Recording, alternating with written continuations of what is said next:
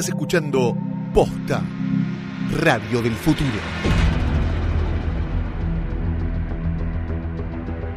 Bienvenidos a Westworld, el parque de diversiones donde todos tus deseos pueden ser cumplidos. Siempre y cuando un robot no haga explotar un tren dentro de tu casa.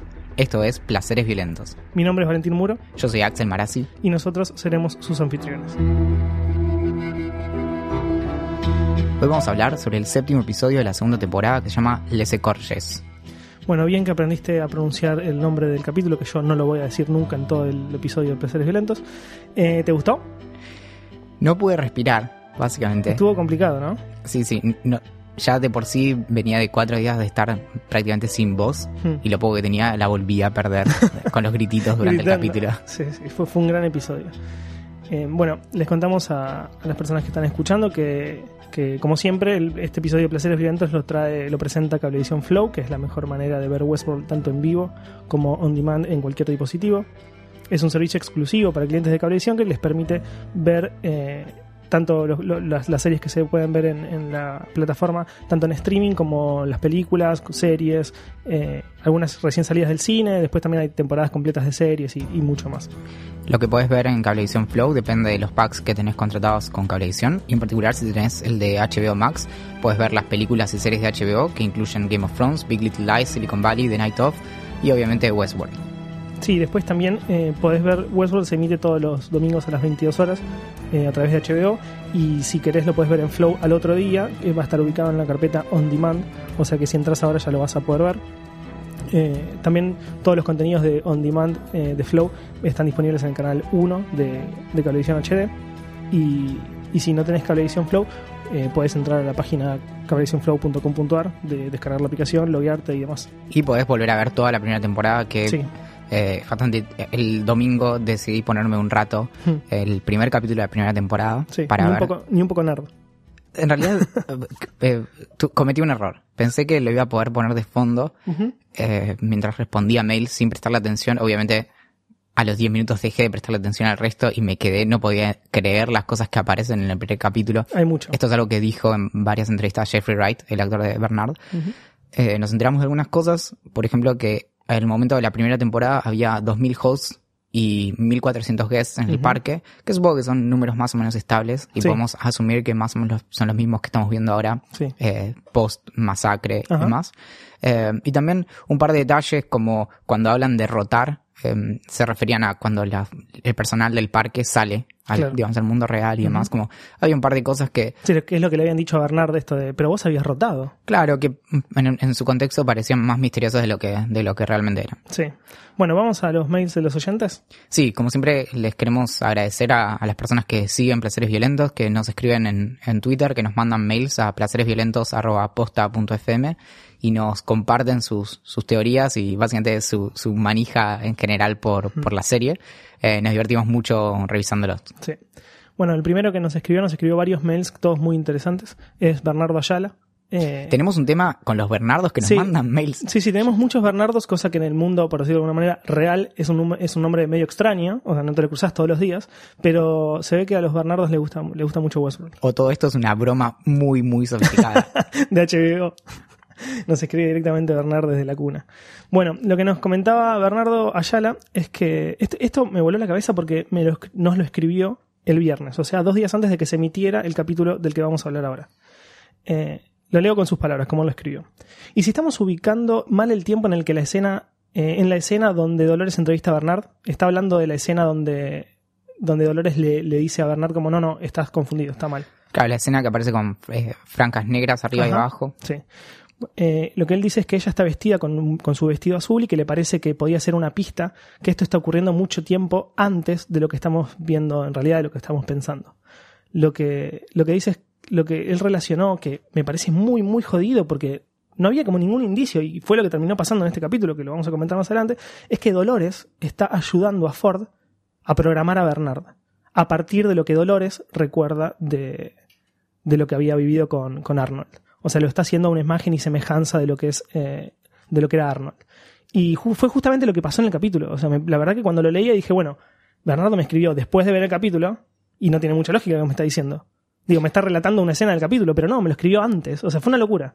Algo de eso lo conversamos en capítulos anteriores, creo que en, en el anterior, porque lo que no entendíamos después de todo era eh, el sentido que tendría básicamente programar un host adentro de la cuna, que era una simulación del mundo en, en, su ficción, digamos. Entonces no, no, tenía sentido que hubiera host ahí adentro, pero ahora esto le da, le da otro sentido, donde básicamente dentro de esa simulación, de hecho, eh, Dolores es tan humana como, como Bernardo en ese sentido. Sí, sí.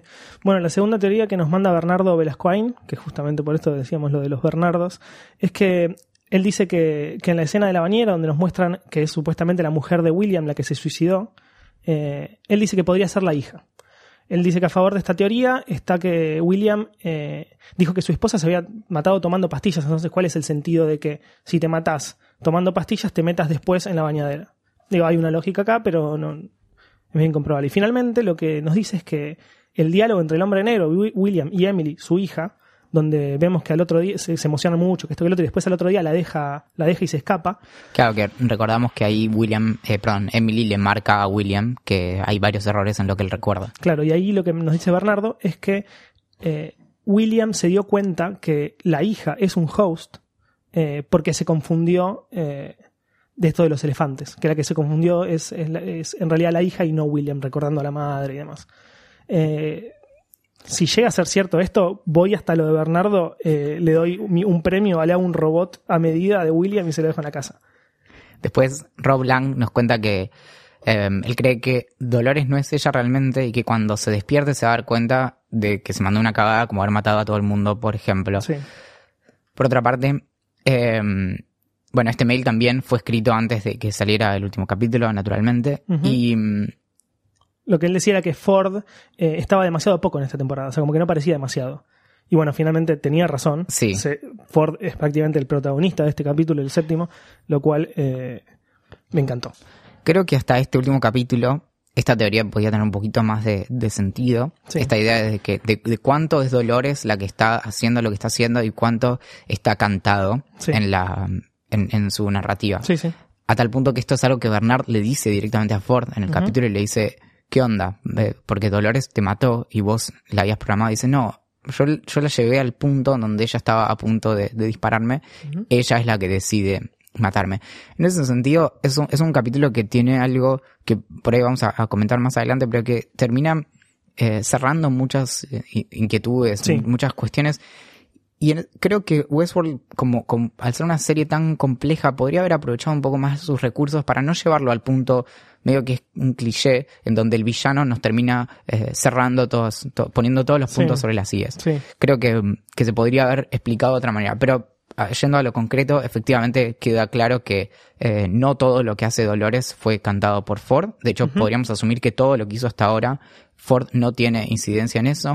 Y algo que de algún modo queda también claro en este capítulo es que cuando los eh, hosts se despiertan, ya quedan fuera del control de cualquiera. Sí, por lo que vimos con Maeve. claro, Maeve cuando no puede controlar a Lawrence sería lo mismo. A tal punto que yo asumo que si no lo puede controlar Maeve, tampoco lo puede controlar Ford. Es lo que podríamos imaginar. Digo, me parece, nos parece muy lógico que sea así. Claro. Y hay un último correo, ¿verdad? Sí, el, el último es de Agostina Micaela Cerdente García, que lo que dice es que que no, si no pensamos que sería el nivel argumental que nos tiene acostumbrados la serie, que es tan, tan, tan elevado, demasiado obvio que la conciencia que está trasladando Bernard sea la de Ford, que era la, conciencia que llevaba a Bernard a la cuna y no sabíamos de quién era hasta este capítulo. Pero efectivamente era la de Ford. efectivamente, sí, sí, era la de Ford. Eh, Sí, quizás no es la vuelta, es lo que vos estás diciendo. E-, era un poco obvio, lo venimos discutiendo desde que vimos que se metía esta perla en el, en el bolsillo, pero no, mm, eh, pero sí, digamos, eh, lo obvio terminaba siendo lo, verdadero. También algo que discutimos en, los últimos días es que la serie se prestaba mucho a la distinción entre em, como el cerebrito que tienen los, los hosts y el cerebro que tienen como Bernard y demás. Ahora empieza a no quedar tan claro que haya una diferencia real, eh, sino parece que todos los hosts efectivamente tienen la misma eh, perla roja, solo que tenés dos estructuras. Una es esta pearl, que sería la parte roja brillante, y la otra es como lo que lo recubre, que se llama chestnut, que es eh, como el cupcake, esa, esa estructura de plástico que adentro tiene eso. Dicho esto, parecería ser que a fin de, de cuentas es exactamente lo mismo lo que tienen los hosts eh, humanos, replicados o no. Mm. No lo sé. Sí, como no hay una diferencia de colores y demás. O sea, no, no te puedes dar cuenta al menos a simple vista. Ah, Claro, antes parecía más claro, pero simplemente parece que una es la versión expuesta y Sí. la otra no. Sí, sí. Bueno, ¿le damos con la estructura? Dale, sí, es, es un capítulo bastante sencillo. Sí, por suerte no hay. Por suerte lo digo ya porque me estoy volviendo loco, me- o me estaba volviendo loco con las líneas de tiempo. Esto es bastante estructural. Muy a grandes rasgos, para como introducción, el capítulo tiene básicamente dos puntos temporales. Uno es post-inundación, que sería continuando lo que hasta ahora vimos, que es eh, Bernard se despierta, o, o alguien que se parece a Bernard, no sabemos quién es ahora, eh, se despierta en la playa, sin lentes, sin la herida en la cara, no recuerda, ven a todos los eh, hosts tirados en, en la inundación y demás. Eso después sigue en los próximos, en los siguientes capítulos. Sabemos que vuelven hasta Mesa. Eh, están con este, con el que viene a, de, de Delos a recuperarlo, que ahora no me acuerdo el Sí, nombre. el nombre no, no lo recuerdo yo tampoco. Eh, y ahí se reúnen con Hale y demás. Eso sería como el- en el mundo post inundación. Ajá. Empieza con, con Bernard, con una, Con la foto del hijo. con la foto del hijo. Eh, perdón, pero siguiendo con la estructura entonces. Se despierta en, en este lugar post inundación. Esa escena continúa hasta un punto y después, a partir de ahí, salta al pasado pre inundación y el capítulo vuelve a terminar eh, post inundación. Entonces, de algún modo, en vez de hacer muchos saltos, todas las, las historias que vamos a ver en este capítulo están en, en el mismo tiempo, que es en esas, en esos 11 días previos a, a que todo después se termina, terminara desenvolviéndose. Sí. Bueno, entonces la primera escena, la que estábamos comentando recién, empieza Bernard con la foto del hijo en la mano. Eh, básicamente evoluciona eh, la escena y nos, damos cuenta que Stubbs, que es el de seguridad, el viejo de seguridad en el que ya nadie casi confía, eh, piensa que no, no cree que los hayan venido a rescatar a ellos. Cuando le dicen por qué es porque como que él piensa que quieren eliminar a todos los que saben del proyecto. Pero lo curioso es que él no tiene la más mínima idea de lo, de lo que es el proyecto realmente. Que de hecho nos, nos centramos un poco más adelante de qué se trataba. Y pensando un poco, ¿quiénes son los que saben de este proyecto? Los que saben del proyecto son eh, Ford, eh, el hombre de negro, Hale y no se me ocurre alguien más. ¿Quiénes son los que saben del proyecto de, de, de las mentes humanas, del Validión? Dolores. Ah, Dolores también. Claro. Creo que esos cuatro nomás. William, William dije. claro. No, entonces, no, son esos. Eh, lo- tienen, me gusta cuando la, la serie revisita viejos escenarios. Sí. Bueno, acá efectivamente bueno, los despiertan y le dicen, te quere- queremos hacerte algunas preguntas. Y ahí es donde también viene esta sospecha de, che, ¿qué, qué cree esta gente? Eh, lo llevan de vuelta a la casa de Ford dentro del parque donde Sí. vivía Fordito, eh, que en paz Que descanse. encuentran otra nueva puerta ahí, como que siempre hay una puerta nueva en cada. Cada vez que van a la casa esa encuentran una nueva puerta. Claro, que recordemos esa escena hermosa eh, retrospectivamente cuando van ahí Teresa y, y Bernard y le dice, la puerta, ¿qué puerta? Sí, sí, sí. Eh, adentro de la casa de Ford encuentran, eso me encantó como detalle, se ve el perro mecánico, Sí. que era este, el galgo famoso, que está ahí como descompuesto arriba de una, de una mesa. Y terminan encontrando el, el lugar donde, mm, donde básicamente Ford mató a, Ter- eh, perdón, Bernard Bernard, bajo mató. las órdenes de Ford termina matando a Teresa en la primera temporada. Sí. Algo que me pareció también medio tierno es que eh, los acusan de, de como de estar haciendo algo así como inside trading, como de, de querer Sí. robarse los, los, eh, los datos y demás para, Sí. para vendérselos al mejor postor y no tiene nada que ver como con el plan de Ford detrás.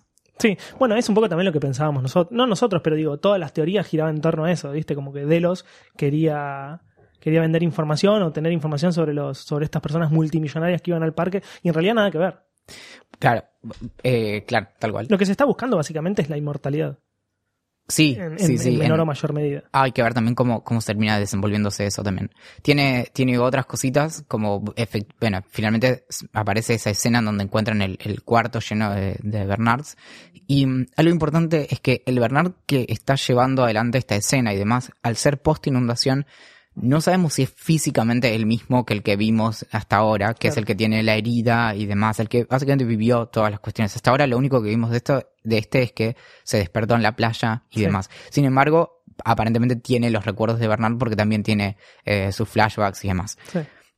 Esta escena básicamente es un, es un, es un- una especie de introducción a que eh, Hale se dé cuenta que Bernard es un host, por Sí. lo tanto tiene eh, memorias perfectas, y a partir de ahí dice, bueno, lo que quieren encontrar finalmente nuevamente es el- el- el- la unidad del cerebro de Abernathy. Sí. Entonces, mm, qué mejor idea que ponerse a torturar a Bernard para que se los diga. Y efectivamente, como vamos a volver a revisar en unos minutos, eh, Bernard termina cediendo y les termina confesando que está en el sector 16, zona 4, Ujú. que es el famoso Valley Beyond. Sí. Que es donde se, cerca de donde se ahogaron todos los, Claro, todos los ghosts. acá es donde la estructura del capítulo mm, se, se confunde un poco y medio que lo, lo tira al lado como si fuera una especie de, de flashback o de recuerdo, pero básicamente vuelven atrás y vuelven justo al momento donde nos habíamos quedado con eh, Dolores y sus amigos. Entrando a mesa con furia y armas. Exactamente. Entonces vemos también ese contraste de imagen interesante entre el azul frío de las, de las eh, oficinas de Delos y ese naranja cálido con los hosts avanzando Sí. em, sobre el fuego y el humo. Sí, sí, sí. Bueno, ahí es cuando empieza a matar a básicamente todos los los secuaces de este irlandés capo del bigote porque se, se empiezan a enfrentar. Teddy hace de las suyas, eh, aparece Ángela, aparece Clementine, eh, Rip Clementine, que pobre la matan intentando salvar a Ángela, que logra escaparse después. Y es un personaje que me encanta. Es un personaje que mucha gente quería, yo, la- yo- a mí me gustaba mucho. Eh, por momentos estuvo bajo las órdenes de Ford también, cuando arrastró a, a Bernard hasta la cueva donde estaba Elsie. Eh, la verdad es, es- es bast- es bastante triste que muera. La- también es cierto que técnicamente si vos no le rompes la, la, la perla, la, entre comillas, vida de los hosts, el funcionamiento del, host puede ser reproducido. Tenga o no tenga backup, ¿me entendés? Digo, la perla, si la perla sobrevive a esos tiros, Básicamente, si les arreglas el cuerpo. exacto. Sí, eso no, es, es lo que a mí me conflictúa un poco. Como, Claro. Lo mismo pasa con Lawrence, ¿viste? Con- Si vos no le das un tiro en la cabeza en el lugar donde está la perla, ese cuerpo puede ser. Pero puede ser recuperado, quiero decir, pero no creo que sea la intención. O sea, lo que te está mostrando es que la están matando y como que va a desaparecer. Son personaje. reconstruibles. Sí, me- realmente me da pena porque de algún modo son como. Acá se termina el camino para un montón de personajes que traemos desde, desde Desde la primera temporada, Sí. claro. Y no sé si habrá un recambio de, de casting para, para la próxima temporada o, Mm. cómo la, Sí, o la se salvarán. centrará, se centrará más en, en pocos personajes. Sí, no lo sé. También Clementine tenía eso de, ser un, un personaje súper expresivo con pocas líneas. Y eso me parecía también bastante fuerte. Sí. Bueno, ya dije la escena del capítulo anterior, cuando mira Sí, sí, es completamente fantástico. emocionada a su a su, A su par. otro yo, sí. Bueno, la mm, Dolores y, y el equipo arrasan con todo y llegan finalmente a, a, a Bernati. Em, Al padre de Dolores. Claro. ¿A quién le quieren extraer la información? Nos enteramos también ahí que en realidad la información no era la información en sí, sino que era como una clave de, de decriptación, Sí. de, de decodificación de la información que aparentemente está en otro lugar y Sí. ese aparentemente otro lugar eh, sería el, el Valley Beyond. Sí, bueno, una de las teorías más fuertes es que el Valley Beyond en cuestión en realidad es como una, es una granja de servidores donde estarían almacenados las mentes, las mentes de las personas que pasaron por, por Westworld. O en términos que le gustan más a Axel, las altas. bueno, esta vez no dije, ¿viste? no, por eso. Vamos, vamos creciendo. Entonces, bueno, eso sería la, la mente de Abernathy, de Peter, eh, sería la, la clave la para, clave para desencriptar esta... que este también ah, es raro porque la si recordamos cuando Hale originalmente le carga eso a, a Bernati en la primera temporada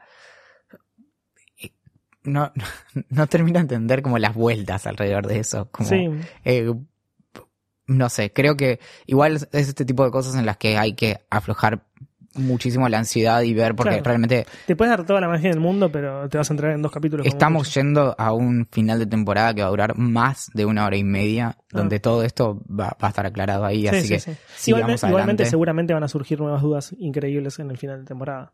Digo, no nos van a dejar con todo cerrado para esperar a la tercera muy tranquilos. No, no, seguro. Sí, estoy esperando unos esos tipo, últimos 10 minutos donde vos decís como, "Ah, ¿y ahora qué? Bueno, Claro. hay, un, hay un par de diálogos interesantes. entre Me gustó esa dinámica de poder entre Hale, Sí. que es... eh, Piensa que es muy grosa. Sí, sí, sí. Y, y Dolores, en donde le- hay un discurso patético que me esta vez, o sea, concediéndoselo a los, a los guionistas, me gustó lo patético del discurso de Hale, donde dice, ustedes son una maravilla tecnológica, así que la otra no le interesa, ¿entendés? es como, está más allá. Es como que yo te venda a vos como sos una maravilla de la biología. yo qué sé, te, estoy pidiendo que me pagues un mejor sueldo, ¿entendés?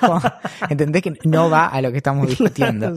Em, y entonces, le, básicamente, la, e, esta cuestión que es, creo que, digamos, el, el principal que aprendimos de este capítulo, mm. que es que mientras que los humanos quieren apuntar, esto lo dice textualmente Ford, no estoy inventando nada. Sí, sí, claro. Los humanos están buscando eh, meterse, o sea, convertirse en hosts por una cuestión como de, inmortalidad y demás, los hosts en lo que quieren, lo que quieren es, volverse eh, más finitos, mortales. Sí, únicos. Claro. Bueno, Entonces, por ese motivo Dolores da la orden de, de explotar Mesa. Eh, Mesa no, la cuna. Es que eso está clarísimo. El, plan finalmente era, era extraer a, a Bernati ah. y en su defecto el cerebro de Bernati y destruir la cuna. Es, ¿Qué es lo que termina logrando en lo que fue quizás la peor escena de todo el capítulo? Claro, termina diciendo, nuestros backups son nuestras cadenas. Sí. Es, es, o sea, y es cierto, mientras vos tengas una copia de esto, eh, me vas a poder reconstruir.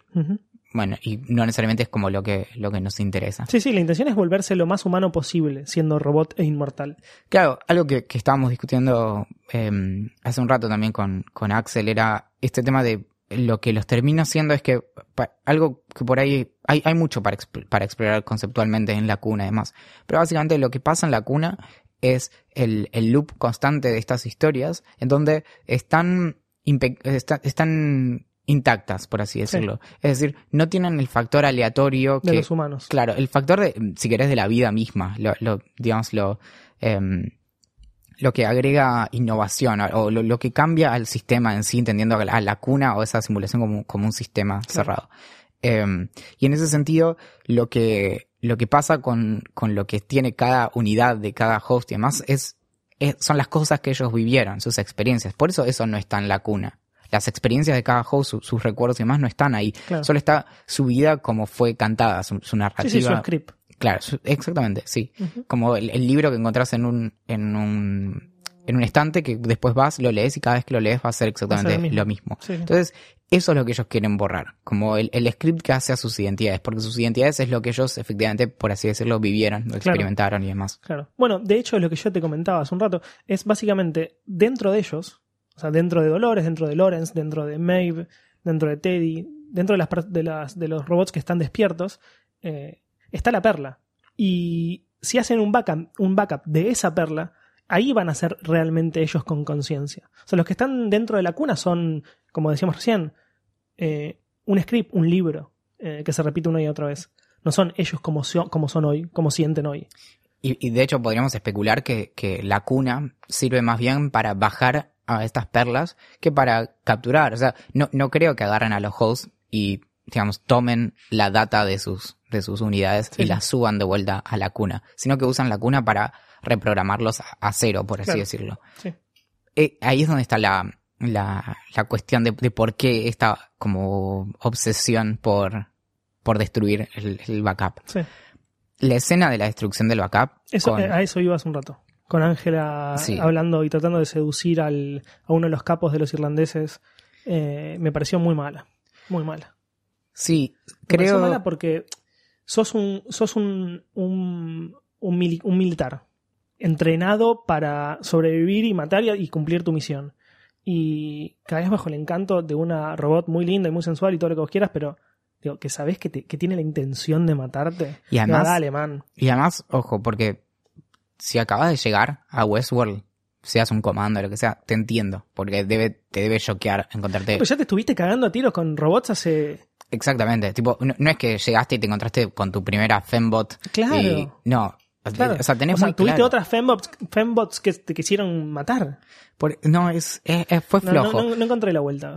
y, al mismo tiempo contrasta mucho porque em, yo sé que, que, es medio trillado y demás, pero la, lo que le empieza a cantar ella, como, como, como ella fue diseñada, es un guiño a lo que también le cuenta a Logan y a cómo se presenta como diseño. Es, es, una de esas líneas que ya las había usado antes, como bueno, como lo suficientemente linda pero no intimidante y demás. Em, Y creo que igual lo mejor, todo esto lo digo como un preámbulo, porque en realidad lo que quiero decir es que lo mejor es cuando le dice Welcome to Westworld y Sí. explota todo.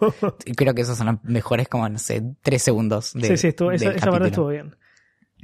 Finalmente, en esta línea, Hale y Stubbs terminan escapando, Sí. eh, porque sí, era obvio. Mm. No creo que. Estuvo, estuvo muy cerca Dolores de matarla. Muy, muy cerca, con ese, con esa sierrita que tenía cerca Hubiera de la sido cara. hermosa, ¿eh? Pero hubiera sido una- un asesinato brutal, boludo. Le iba a cortar la cabeza, no sé qué iba a hacer. Igual, eh, para que tomen nota los amigos de, de Westworld, yo hubiera, yo hubiera puesto un humano a que le, eh, que le abrieran con la máquina con la que abren los hosts y le sacan la Uf, perla y que buenísimo. saque un cacho de cerebro. No, no, no, buenísimo, te aplaudo, buenísimo. Sí. Pero es- igual me, me- digo, para- estás enfermo, pero me pareció buenísimo. No, no, estoy tirando ideas. está bien, está bien. Eh, eh, espero que para la próxima temporada me llamen para el brainstorming. Eh, y últimos dos detalles. Teddy es una máquina de matar. No, es Terminator. O sea, Sí, ni- sí. yo no le diría más Teddy, le diría Terminator y punto. Termiteddy. Terminator, Teddinator. Terminator me gusta más. Y bueno, y ahí la quedó el irlandés. Sí. Que yo te dije que iba a morir en este capítulo, no había forma de que se salvara. Ahora bien, de las, de, de las otras líneas que tenemos, por un lado tenemos a Bernard y todo lo que pasa dentro de la cuna, la simulación, y por otro lado tenemos a este cruce que grosso entre Man in- el, el Man in Black, Maeve y la Ghost Nation. Sí, Em, pero vamos primero a, a la simulación. ok. Adentro de, de- de la cuna, donde habíamos dejado a, a Bernard, que se encuentra nuevamente con Ford, y Ford, como es Ford, arranca eh, con un poema de William Blake. Bien, porque, tranqui. Sí, sí, sí, porque bueno, ya fue. Si estás adentro de una simulación, ¿por qué no hacer como que sos profesor de literatura Claro. del secundario? ¿Por qué no seguir haciéndote un genio? Sí, claro, tenemos tiempo. Bueno, una de las cosas que le dice es que lo que más me interesa, que es algo que, que nosotros habíamos imaginado, que lo habíamos comentado, es que ya tanto Delos como Ford, o sea, digo, la tecnología de Westworld, lo que puede hacer es guardar las conciencias de los seres humanos o las mentes de los seres humanos dentro de sistemas computarizados, digo, dentro de, por, por decirlo de alguna manera, servidores o dentro de la cuna, eh, pero no puede guardarla en host. No puede guardarlo en el, en el, en el aparato host porque se empieza a degradar.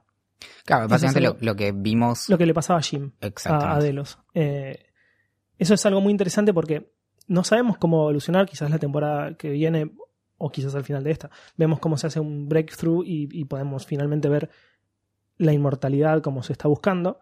Eh, pero es interesante darnos cuenta que llegaron hasta un punto, evolucionaron zarpado, pueden guardar la mente humana, pero no pueden aplicarla en un robot que se pueda mover a través del mundo luciendo como un humano. Y algo que es fuerte para la serie es que estamos muy acostumbrados a que no haya límites. O sea, la serie Claro. cada vez sube más la vara y es como, ah, esto pensaste que no se podía hacer, ta, se Claro, podía finalmente hacer. encontramos un límite. Claro, y acá que te digan, "N- no sabemos cómo, también porque abre muy claramente la, la- para dónde van a ir las posibilidades, ¿no? Como, bueno, esto claramente es algo a resolver, digamos, Sí. será en la temporada 3, 4 o Sí, sí, 5. sí. Después está esta cuestión de, bueno, ¿por qué las historias eran las mismas? Hmm. ¿Por qué fueron las mismas durante 30 años? Que es algo que en un momento, ¿te acordás que, que discutimos respecto de Sizemore y su obsesión con las historias y demás? Sí. Como, bueno, ¿qué onda con la creatividad en este lugar? Porque mal que mal, o sea, no hay, no hay parque que mantenga, no hay nada que mantenga durante 30 años lo mismo Claro. con lo que cambia. Sí, Entonces, que sería aburrido. la explicación acá es que es fundamental que sabemos que las historias cambian, porque si no, el personaje de Sizemore no tendría sentido. Sí, sí. O que Maeve no hubiera pasado de ser eh, una prostituta en Mariposa a ser la mamá de una nena en medio del campo. Pero eso es- cambia el personaje, no Sí, la historia. Ah, es cierto. Eh, sí, se es se cierto. cambian los roles, pero Es cierto. lo no, pero cuando toda la primera temporada tenía diálogos, diálogos de Sizemore hablando de cómo cambiaba las narrativas. Sí, sí, Entonces sí, sí. eso no, no tendría sentido. Pero ¿por qué es importante que se mantengan más o menos fieles entre sí? Porque funcionan como, como una mm, como un experimento, básicamente, como un experimento científico en donde vos tenés que, por un lado, controlar o manejar variables y por otro lado tenés que manejar controles Sí. para ver dónde eh, tus variables, que serían como el aspecto este aleatorio, estocástico, generan un cambio en el sistema y después lo podés medir. Claro. Entonces, así es como, por ejemplo, de- se prueban medicamentos en- versus placebos. Mm. Entonces, el, el- o cualquier cosa en realidad, es- esto es básico de, de experimentación científica. Entonces, la relevancia de esto es que necesitas que, yo supongo que al menos a un nivel estructural base, esto no está del todo claro porque en el sentido estricto la intuición eh, me dice que en realidad las narrativas tendrían que ser idénticas Claro. para poder controlar bien, porque si no nunca sabes si el cambio está en tu, en tu narrativa Sí, sí, o, o fue generado. Claro. Sí. O al menos estás un buen tiempo de estabilidad. Digamos, Claro. si vos cambias todas las semanas las narrativas, entonces no vas a poder medir nada. Claro. Y eso es donde creo que es un poquito flojo este argumento. Sí. En cualquier caso, lo que, eh, lo que estaban probando acá era justamente las narrativas control como, em, como, como inertes sin ningún tipo de cambio es lo que pasa en la cuna. Son las vidas de los hosts tal como son vividas por los hosts. Entonces, Dolores va al pueblo, busca la latita, se encuentra con Ted y bla, bla. Lo que vos introducís ahí son factores que no podés controlar. Claro. Justamente que que son, son, los humanos. son los humanos, son los guests. Entonces, en base a cómo esos, humanos van cambiando frente a los exactos mismos eh, estímulos o eh, entornos o lo que sea, es que vos pues vas midiendo. Los detalles de esto son bastante eh, escurridizos y hay muchos motivos por los cuales esto a nivel científico no funcionaría. Pero vamos a, a, a- a hacer... como- Ficción. Sí, vamos a suspender Ficción, el juicio. No te enojes, Valentín. Vamos a suspender el juicio, vamos a dejar que algún eh, filósofo de la ciencia reconstruya los detalles o explique por qué esto no funciona. Pero sí, la, hipótesis de, detrás de Westworld, entonces, de Westworld como... Claro, lo interesante de todo esto es que Westworld no fue creado con el fin que nosotros habíamos pensado, que era básicamente sos humano, disfrutar de todos tus placeres sin ningún tipo de límite, eh, sino en realidad un, test field donde están buscando la inmortalidad. O sea, están buscando cómo reaccionan las mentes eh, en- a, a partir de diferentes situaciones. Sí, y cómo esta cuestión que no queda del todo claro y siguen escapándole a, a explicar lo que es, Sí. cómo, cómo es que se captura a, a los humanos. Esta, esta cuestión que obsesiona a, a un amigo, Elon, eh, que es cómo podemos uploadear o, o su- subir la, la conciencia. Sí. Esta, esta frase que le dice Bernard cuando se da cuenta a Ford, le dice, bueno, no estamos acá para, para programar a los hosts, sino que estamos para, para decodificar a- Exacto. a los guests Claro, eso es, eso es exactamente. esto, tenemos dos cosas para decir acá. Por un lado tenés la cuestión como bien eh, formal y explícita, que sería el caso de Delos, en donde se hace una serie de entrevistas y demás para capturar su conciencia o lo que sea. Sí. Otros detalles no conocemos. Y después se, se chequea la fidelidad. Después tenés la otra versión que conocemos, que es la- el caso de Arnold, en donde se captura la, la conciencia, la personalidad, la identidad de una Sí. persona a partir de los recuerdos de las personas que lo conocen Sí. o de las O en seres. este caso, un, un host que lo, lo que lo recuerda a la perfección. que era el caso Básicamente, es- esta segunda opción que estás comentando es copiar la- una mente humana. O sea, lo más cercano a la, a la- a la realidad posible. de... Claro, en un caso sería de forma directa, donde dispones del, del sujeto, y en el otro a dispones... través de recuerdos. Claro, y en... Es como que yo intente copiarte a vos sin haber capturado tu mente, pero a partir de mis recuerdos. Y yo te diga, mira, no, así no era Valentín, era un poquito más así. Y ahí ir, ir chequeándolo de a poco, ir comprobándolo, hasta acercarse lo más posible a lo que vos eras realmente. Claro, estas ideas no son en absoluto novedosas. De hecho, hay algo muy lindo ahí. eh, es, es un cliché que hablemos de Turing en este podcast, pero realmente, eh, si bien es una idea que es, es una serie de ideas que estuvo medio bastardeada en la película El Código Enigma de, de o The Imitation Game, perdón, de, de Turing, Mm. es cierto que una de las motivaciones para que Turing pensara la cuestión de, de la conciencia y de cómo capturar la identidad tiene que ver con una pérdida que él sufrió como adolescente, que es de un compañero que se llamaba Christopher, muy amigo de él, de quien digamos, se, se supone que estaba enamorado. Y, y esa idea de, de poder, cómo, o sea, qué es lo que vos necesitas capturar a una persona para, para poder tenerla. También es algo que es explorado en Black Mirror, en un capítulo, en donde justamente eh, hay alguien que pierde al, al novio y en base a todas las cosas, como todos los mensajes de texto que le envió, todos sus mails, todas las cosas que subió en redes sociales y más, básicamente todas sus manifestaciones, eh, se puede capturar como la personalidad. Hay muchos asuntos por los que creo que eso no funcionaría, porque básicamente nosotros no compartimos todo lo que hace a quienes somos. Sí. Pero un poco esas son las ideas que Westworld está capturando. Que si nosotros nos mostramos en una cantidad de, de escenarios lo suficientemente diversos e interactuamos de manera tal que esas interacciones se pueden capturar, podríamos capturar, por así decirlo, entre muchas comillas, la esencia de lo que hace a una persona. Sí. Todo esto es lo que se, su- se supone que hace Westworld en Claro. el parque. Realmente, digamos. O sea, que Claro. está detrás de Westworld y no solamente divertir. Y todo esto sin el consentimiento ni que los guests lo supieran. Exacto. hasta ahora la serie lo que nos había dado con, con certeza es que esto se iba a usar para fines, por así decirlo, de marketing, en el sentido que Facebook usa nuestros datos para hacer Sí. mejores perfiles. ¿Qué fue lo que le había dicho William a Jim cuando Exacto. estaba, cuando lo, lo llevó por primera vez a, a lo que fue Westworld? Ahora nos dimos cuenta que, o al menos eso fue una mentira, o con el paso del tiempo se desvirtuó un poco en lo que fue la búsqueda de la inmortalidad y no tanto el marketing. Claro, en esta, en esta expresión un poco ingenua de, de la serie, es que básicamente a partir de, esta, de las decisiones que van tomando, es que uno puede capturar las decisiones que uno tomaría, que nuevamente tiene problemas de asumir que todo lo que es pasado te marca cómo va a ser el futuro. Eh, Sí, si Hume siempre reaccionarías igual ante diferentes situaciones. Claro, sí, sí, o sí. situaciones similares, por decirlo de alguna manera. Y de ahí viene la, la cuestión de la fidelidad y todo esto termina volviendo a algo que termina haciéndose obvio, que era explicar la escena inicial de la, de la, Sí. de la temporada, donde Dolores está entrevistando a lo que parecería ser Arnold o Bernard, Bernard y efectivamente era, era la versión, digamos, dentro de la cuna, o sea, la versión virtual de Dolores, que, que está entrevistando a una versión virtual de Bernard, hasta lograr esta cuestión de la Está creando a, a Bernard a imagen y semejanza de lo que fue eh, Arnold. O sea, estaba buscándole la manera más correcta de configurarlo. Y preguntándole diferentes cosas y diciendo como, no, esto no es lo que hubiera hecho Arnold, tenés que actuar de esta manera. Y así. Y configurándolo muy de a poco hasta convertirlo en lo que realmente era. O lo más parecido a lo que era Arnold. Claro, la verdad es que creo que, que de las discusiones que abre eh, Westworld, mucho más que, que la cuestión de la, de la inteligencia artificial y demás, creo que está las discusiones acerca de la posibilidad de capturar lo que hace a una persona a tal punto de que sea significativo y de que sea realmente eh, algo rico y no solo una cuestión superficial, creo que es de lo más rico Sí. se sí, puede capturar relativamente bien la forma en que escribe una persona. Hay, hay bots que, por ejemplo, toman tus tus tweets y escriben tweets muy parecidos a como vos los escribirías, simplemente porque se pueden capturar ciertos eh, patrones y demás, más allá de que pueden devolver algo que no sea gramatical y demás. Pero em, creo que hay cosas en la cuna muy interesantes que no sé si vamos a seguir explorando porque básicamente la cuna Sí, se, sí, murió. se quedó ahí, pero, Sí. pero vamos a poder seguir em, especulando. Bueno, lo interesante de todo esto es que la última parte de esta, de esta, de, de esta relación que hay dentro de la cuna entre Bernard y, y Ford termina con Ford metiéndose dentro de Bernard, o sea, invadiendo su cuerpo. Eh, como me dijiste vos, es una especie de fantasma dentro de, dentro de, de Bernard, dándole órdenes.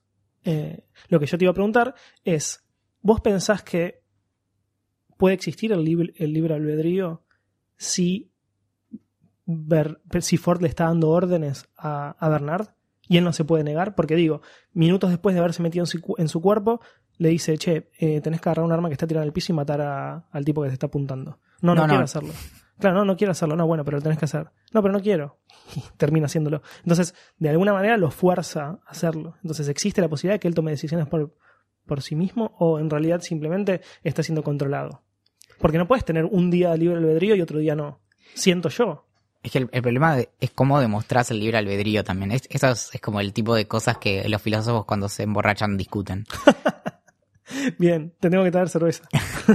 que es básicamente cómo probás que alguien tomó una decisión libre después de que la tomó. Porque antes de tomarla uno diría, bueno, yo en este momento puedo decidir tomar este vaso de agua o tirarte en la cara. Hmm. Pero cuando tomo el vaso de agua, ¿decidí tomarlo o es lo que iba a hacer efectivamente? Que es la cuestión también como de la cuestión del destino, de lo que estamos destinados a hacer y demás. Básicamente, el, de algún modo, el pasado queda escrito a fuego, ya eh, queda de algún modo inalterable. Entonces, Sí. ¿cómo, ¿cómo demostrás que podrías haber hecho otra cosa? Y- Claro. Y, el, el principio del libre albedrío es la posibilidad de hacer algo distinto, eh, a- a tener opciones para elegir, eh, Claro. elegir qué hacer. Claro. Entonces, Pero si ya elegiste una, ¿tenías más opciones?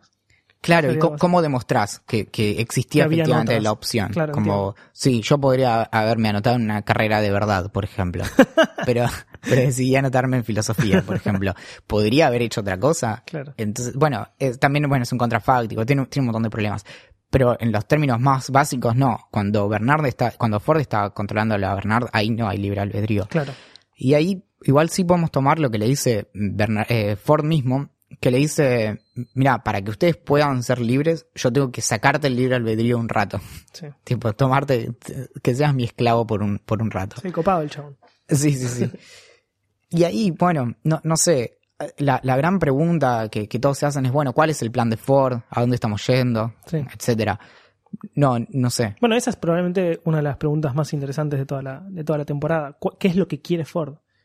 Eh, porque está claro que él quiere, al menos según habíamos entendido a través de los capítulos, es que quería que los robots eh, conscientes vivieran, todo esto lo estoy haciendo tipo entre comillas, ¿no? Porque conscientes vivieran y vivieran en el mundo real como una especie de raza superior a los humanos y los humanos fueran desapareciendo. Eh, pero no sé. Pero mira qué interesante lo que decís, porque si lo pensamos como una checklist Sí, de, de cómo hacemos que estas, estos seres tengan efectivamente algo así como vida, vida, lo- en algún sentido lo más parecido a lo que sería la vida de no solo los humanos, sino de cualquier ser vivo normal.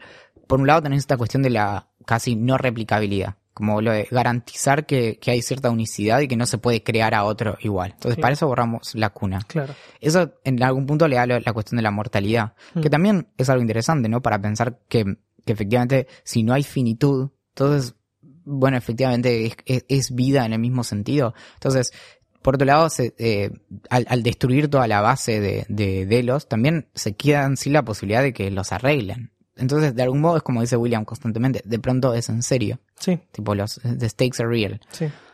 Y mm, que, que efectivamente eso es lo que termina pasando. No, no sabemos bien qué significa, pero Bernard termina apagando, entre comillas, o todos los sistemas de, de Westworld. Y parece que ya no hay nadie para controlarlos, Ujú. ni nadie que controle el Sí, sí, clima, que era lo que a mí siempre más me preocupó. Va a llover eternamente. ¿Por qué no hacen nevar? o va a nevar eternamente. Imagínate la final, el final del temporada, todo, todo nevando. eh, y aparece, ¿por qué no hay un Papá Noel en Westworld? ¿Por qué no hay, no hay na- Estaría muy bien. Navidadlandia? Precioso. Sí. Y también e- tenés este, este problemita de Ford diciéndole, esta ya no es mi historia, es tuya, pero, Pero, después me obligas a hacer algo. Entonces no sé si es tan mía. pero después lo controla, le dice, esto no va a ser culpa tuya, y Bernard le dice, say hello to my little friend, y los Y lo- masacra a todos. Claro.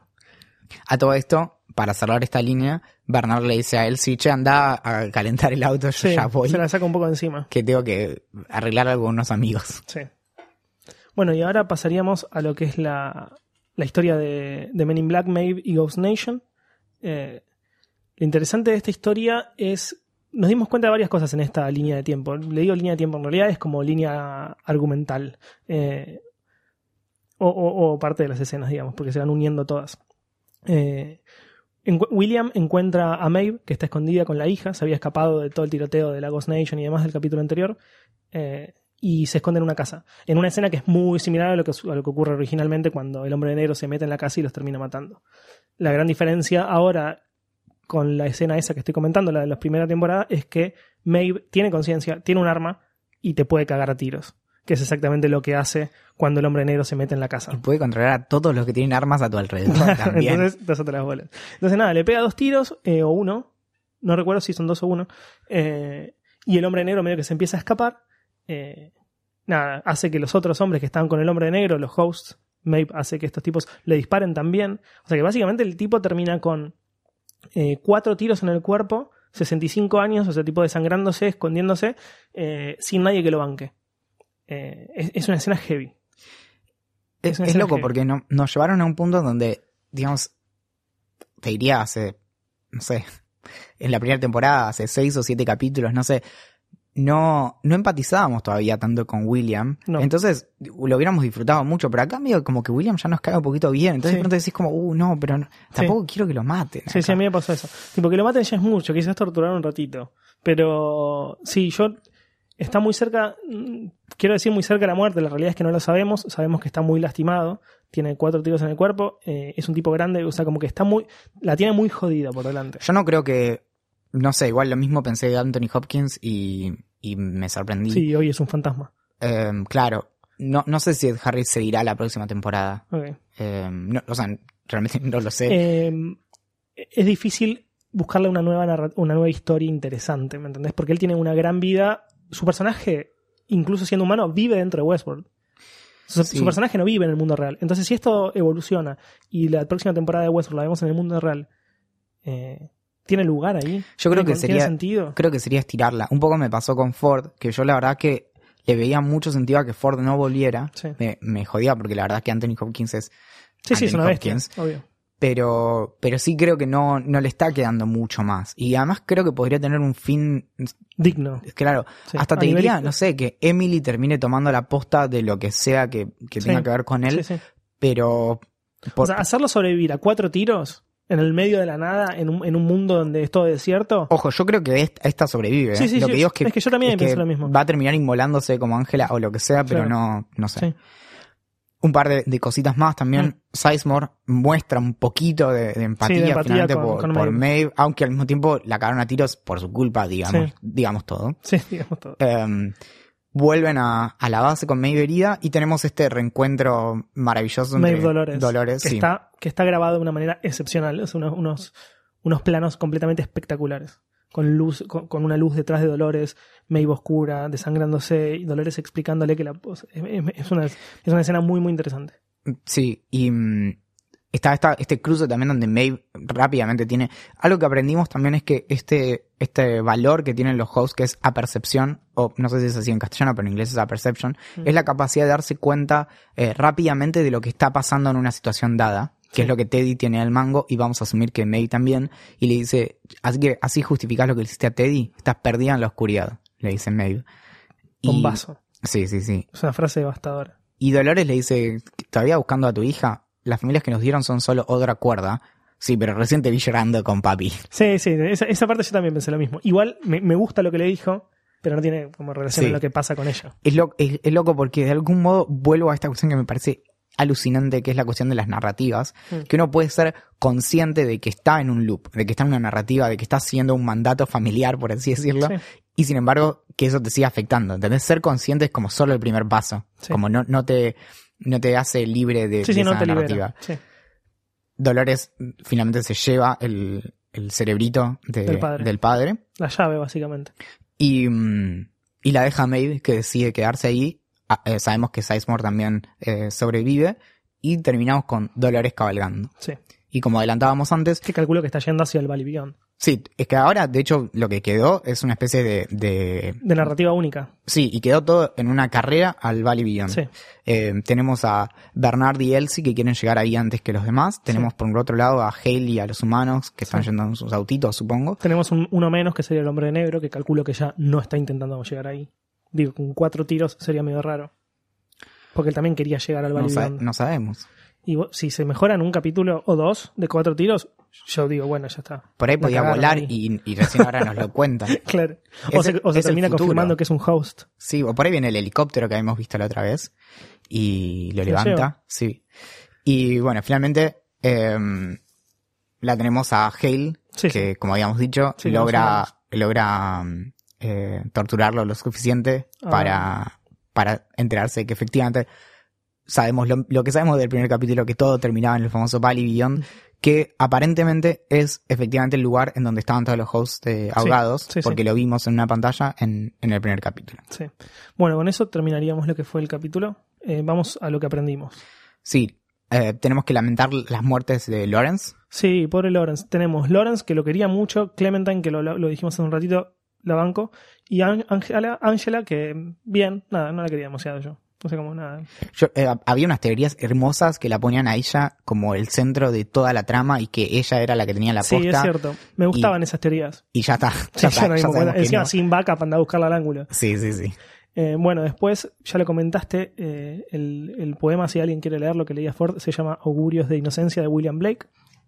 Eh, lo que comentamos hace muy poquito, así que no creo que hace, haga falta Pero que repetirlo. el parque era el lugar en donde se ponía a prueba la forma de lograr esta captura de las, de las conciencias de las personas Sí. que visitaban el, el parque como primer paso para esto de la inmortalidad. Inmortalidad, exacto.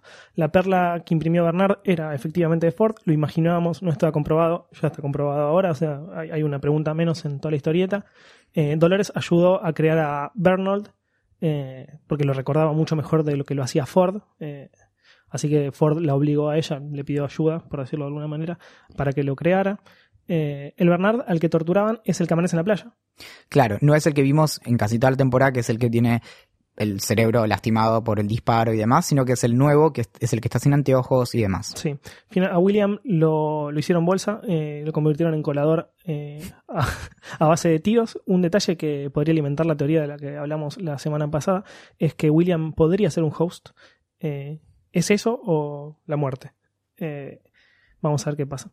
Después, Ford salió de la cuna. eh, Ford se convirtió en nuevamente en un personaje de, Westworld dentro de la cabeza de Bernard. Hay que ver qué sucede en el futuro, porque hoy es lo que yo, yo hablaba con vos hace un rato. Ford, en el único lugar a donde vive hoy, es en la cabeza de Bernard. Si hoy a Bernard le tiran un tiro en la perla o la perla eh, por algún motivo se rompe, Ford deja de existir. La conciencia de Ford desaparece forever. Que no creo que vaya a pasar. No lo, no lo veo como un final factible. Y esto de que el último capítulo se llama The Passenger. Eso es un detalle interesante. Hoy, hoy Ford es una especie de pasajero dentro del cerebro de Bernard.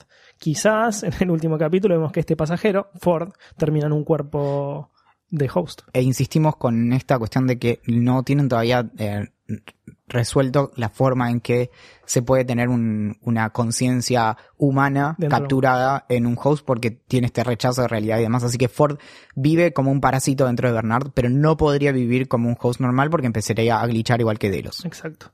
Maeve no puede controlar a los hosts que están de- despiertos. Eh, lo vemos con Lawrence. Así que ahí se termina la discusión si podría haber hecho algo con Dolores. No. Claro.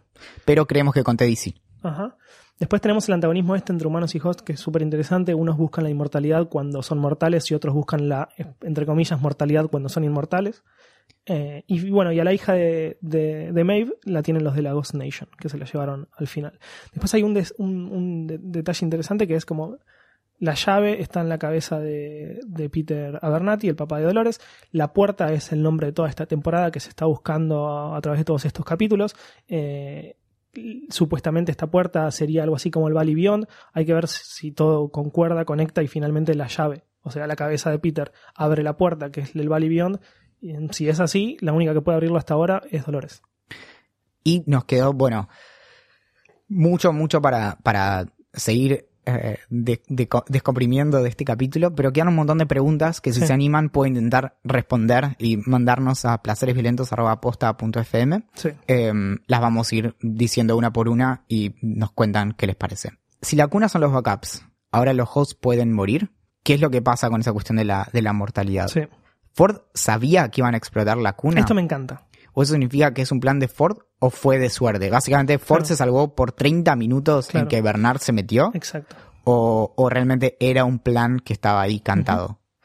Cuando lo, lo torturan a Bernard, Ford estaba metido adentro. Obviamente en la serie no te lo muestran, no, no hay ninguna manifestación, Sí. digamos, visual, pero no sabemos si ese Ford es el mismo. Insisto en esto, el Ford, Ese Bernard. eh, en el que se mete Ford es el Bernard que venía dañado de antes y demás. Así que en principio podrían ser dos cuerpos distintos. Sí.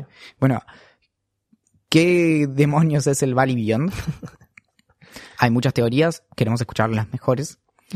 ¿Qué hay dentro de la cabeza de, mm, de Abernathy? Que es esta llave, pero que tiene algún significado más que simplemente ser un código para, para desencriptar. Esta que viene es una pregunta que no. O sea, debería ser como muy simple y no tengo la respuesta. Tipo, ¿dónde está Héctor? ¿Dónde está Félix. Claro, ¿dónde están? Digo, sé que están juntos, o al menos tengo en mente que deben estar juntos por lo que pasó en el capítulo anterior, pero Es que técnicamente esto, o sea, estaban ahí a unos pasos. Claro, o sea, que tienen que haberlo cerca. visto ahí todo suceder y no sé. claro. Eh, de hecho, Sizemore es el que es el que se va y termina dentro de las de los Sí. estos buggies. eh, Sí, este detalle es bastante interesante. Si Bernardo está despierto, ¿por qué Hale lo puede controlar? ¿Está actuando? ¿Por qué si le dice análisis, entra en modo análisis? claro, lo, No tiene lo lógica. desdespertaron, lo durmieron. Claro, O, insisto, eso es el Bernard que no estaba despierto. puede pasar. Porque recordemos que lo que acabo de decir, no es el Bernard, es el Bernard que se despierta en la playa, no es Sí, el sí, otro sí. que podía. Así que por ahí era otro de los clones que estaba dando vueltas por ahí. sí. Eh, bueno, y lo interesante es que ya el nombre del próximo capítulo nos revela cosas como suele pasar siempre en, en- en Westworld. El próximo capítulo se llama Kiksuya, eh, o Kiksuya, no sé cómo se pronunciará en Lakota, en el lenguaje de Lakota, eh, que se refiere a. eh, significa recordar en este lenguaje de Lakota, que, que es, es el lenguaje que, que, que hablan lo- los de la Ghost Nation Es otro de estos es, capítulos. uno de los- es una de las grandes incógnitas de Westworld. ¿Qué, qué son? eh, ¿Piensan eh, hace cuánto? Eh, ¿Qué están buscando? ¿Son buenos? ¿Son malos? ¿Están controlados por, Ho- por Ford? Como que hay muchas preguntas en relación a la Ghost Nation. Es que básicamente no sabemos nada, Nada. y siempre fueron como un recurso eh, que aparecía mm, Sí. como para, para adornar escenas, pero realmente no sabemos nada. Sí. Sabemos que el protagonista va a ser probablemente a Quecheta, que recordemos que además de ser el líder de la Ghost Nation, es el que eh, está con Ángela cuando van a pichar eh, Westworld con Logan originalmente. O sea que Eso significa que es uno de los primeros hosts dentro de, de Westworld. y que con esta cuestión de recordar bien podría estar recordando toda la historia del parque desde entonces. Sí.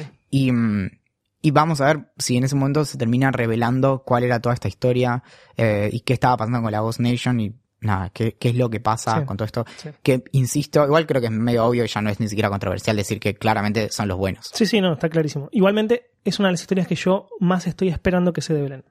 Me interesa mucho qué onda con la Ghost Nation. Y a dónde nos lleva también, porque después de esto vamos a tener dos capítulos más. O sea Sí. que medio que creo que todas las piezas las vamos a tener ahí. Sí, sí, sí, sí, sí. Sí, ya está, está. Estamos en la última parte de la temporada. Se están empezando a cerrar muchísimas cosas. eh, y se van a empezar a abrir otras que se van a contestar más adelante. Es decir, en la tercera temporada. Muchas gracias por haber escuchado este capítulo. Mi nombre es Valentín Muro. Yo soy Axel Marazzi. Y recuerden que estos placeres violentos Tienen finales violentos.